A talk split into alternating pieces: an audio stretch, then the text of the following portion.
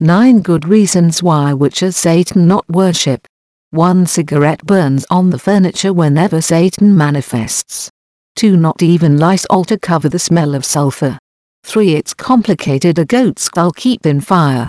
4 decreasing availability of blonde virgins. 5 it is impossible the blood stains of victims to remove completely from the carpet. 6 the howling of the damned souls keeps you awake the neighbors. 7 the cat is constantly trying to catch the tail of the devil, what anger this? 8 demons smell far worse as sulfur and 9 it is impossible worship something, what not exists.